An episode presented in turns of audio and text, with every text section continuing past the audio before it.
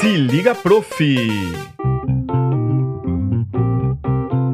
Olá pessoal, aqui é o Everton Baques com mais um Se Liga Prof, um podcast pequeno, geralmente entre 5 e 10 minutos, para estarmos debatendo sobre alguns temas que são pertinentes ao universo do professor de instrumento.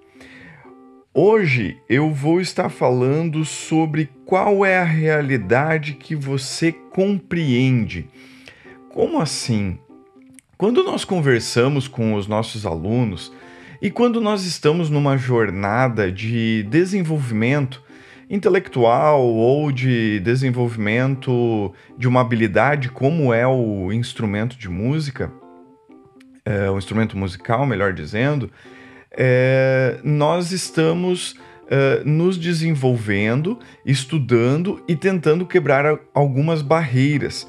Então a realidade, geralmente que nós compreendemos, ela inicia com o que nos cerca, com a realidade que foi apresentada através da nossa família, de igreja, uh, do meio social que nós vivemos também pode ser uma realidade pertinente a tipo de livros que a pessoa lê, alguns filmes, documentários, então isso já é, clarifica é, a ideia de muitas pessoas.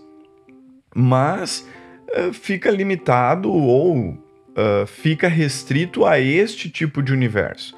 Quando nós entramos num curso, o professor ele vai apresentar geralmente uma nova realidade. Seja esse curso um curso técnico ou seja um curso uh, superior, né, numa universidade. E depois os próximos passos que seriam uma pós-graduação, um mestrado, um doutorado, sempre esta realidade, esta nova realidade que nos é apresentada, vai fazer com que nós mudemos, né? Com que nós possamos é, mudar aquele, aquela visão, aquela visão que nós tínhamos do mundo, de nós mesmos, é, das coisas que nós acreditávamos. Então, nós fazemos sempre uma revisão desse pensamento. Então, é, é, por que eu trago esse tema hoje para vocês? Porque, como professores, é, é, isso que eu acredito que nós precisamos uh, apresentar ao nosso aluno de forma que ele consiga compreender esses passos. Então, a realidade que ele nos traz é, nós precisamos entender primeiro essa realidade, trabalhar com esta realidade e começar a compor uma nova realidade para esse aluno, uma nova realidade nos estudos. É a isso que eu me refiro. É na forma dele estudar, na forma dele se desenvolver e a quantidade é, de energia que ele vai colocar nesses estudos. Por exemplo, uh, eu tenho. Eu assisti esses tempos uh, um seriado que é aquele Quilos Mortais. E eu achei muito interessante uh, porque um médico, naquele seriado, ele explica para paciente que tem um problema de obesidade mórbida que ela deve mudar a realidade de alimentação dela, mas ela não consegue compreender que ela está uh, imersa em uma realidade que ela não uh, que não faz bem a ela, certo? Porque ela ingere alimentos Uh, que, que não são bons para o corpo dela e uma quantidade que não é boa mas ela não consegue compreender isso, porque ela está presa na realidade que ela compreende ser uh, verdadeira. O médico foi lá, explicou detalhadamente, comprovou para ela, mostrando para ela é, a balança, mostrando para ela os benefícios que ela vai ter quando ela seguir a risca todos os um, tudo que ele está falando, né? É, então, ela mesmo assim é, tem uma dificuldade de compreender e de sair desse universo que ela mesma criou.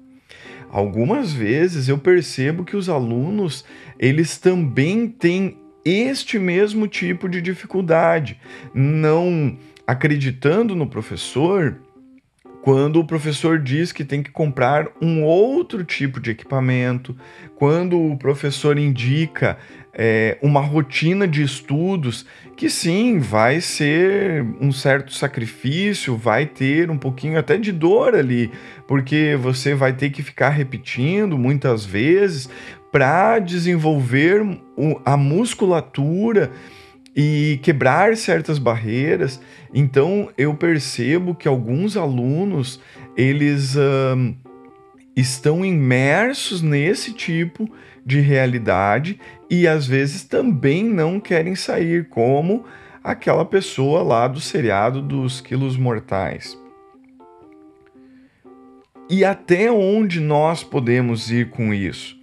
A nossa mente muitas vezes é a que nos prende, certo? E é isso que o professor tem que mostrar para o aluno e ajudar ele a quebrar essas barreiras. Como eu penso que isso seja possível? Com pequenas porções, não com a apresentação de uma demanda de trabalho muito grande.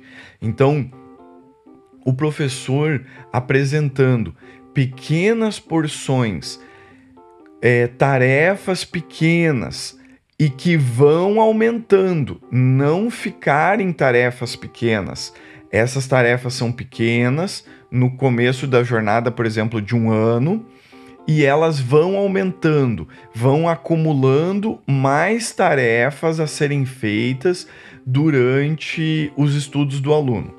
Um exemplo bem prático: o aluno tem que fazer é, dois exercícios, três exercícios de uma semana para outra na aula é, no começo do ano.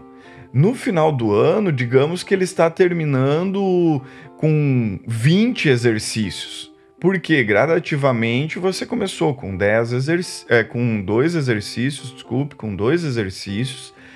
Aí você é, continua com dois exercícios durante um mês, é, um mês e meio. Aí você acrescenta mais dois. Ah, então agora são quatro exercícios que ele sempre tem que fazer. Aí durante duas semanas você deixa quatro exercícios. Aí as outras duas semanas daquele mês você já acrescenta mais um. Então viraram cinco exercícios.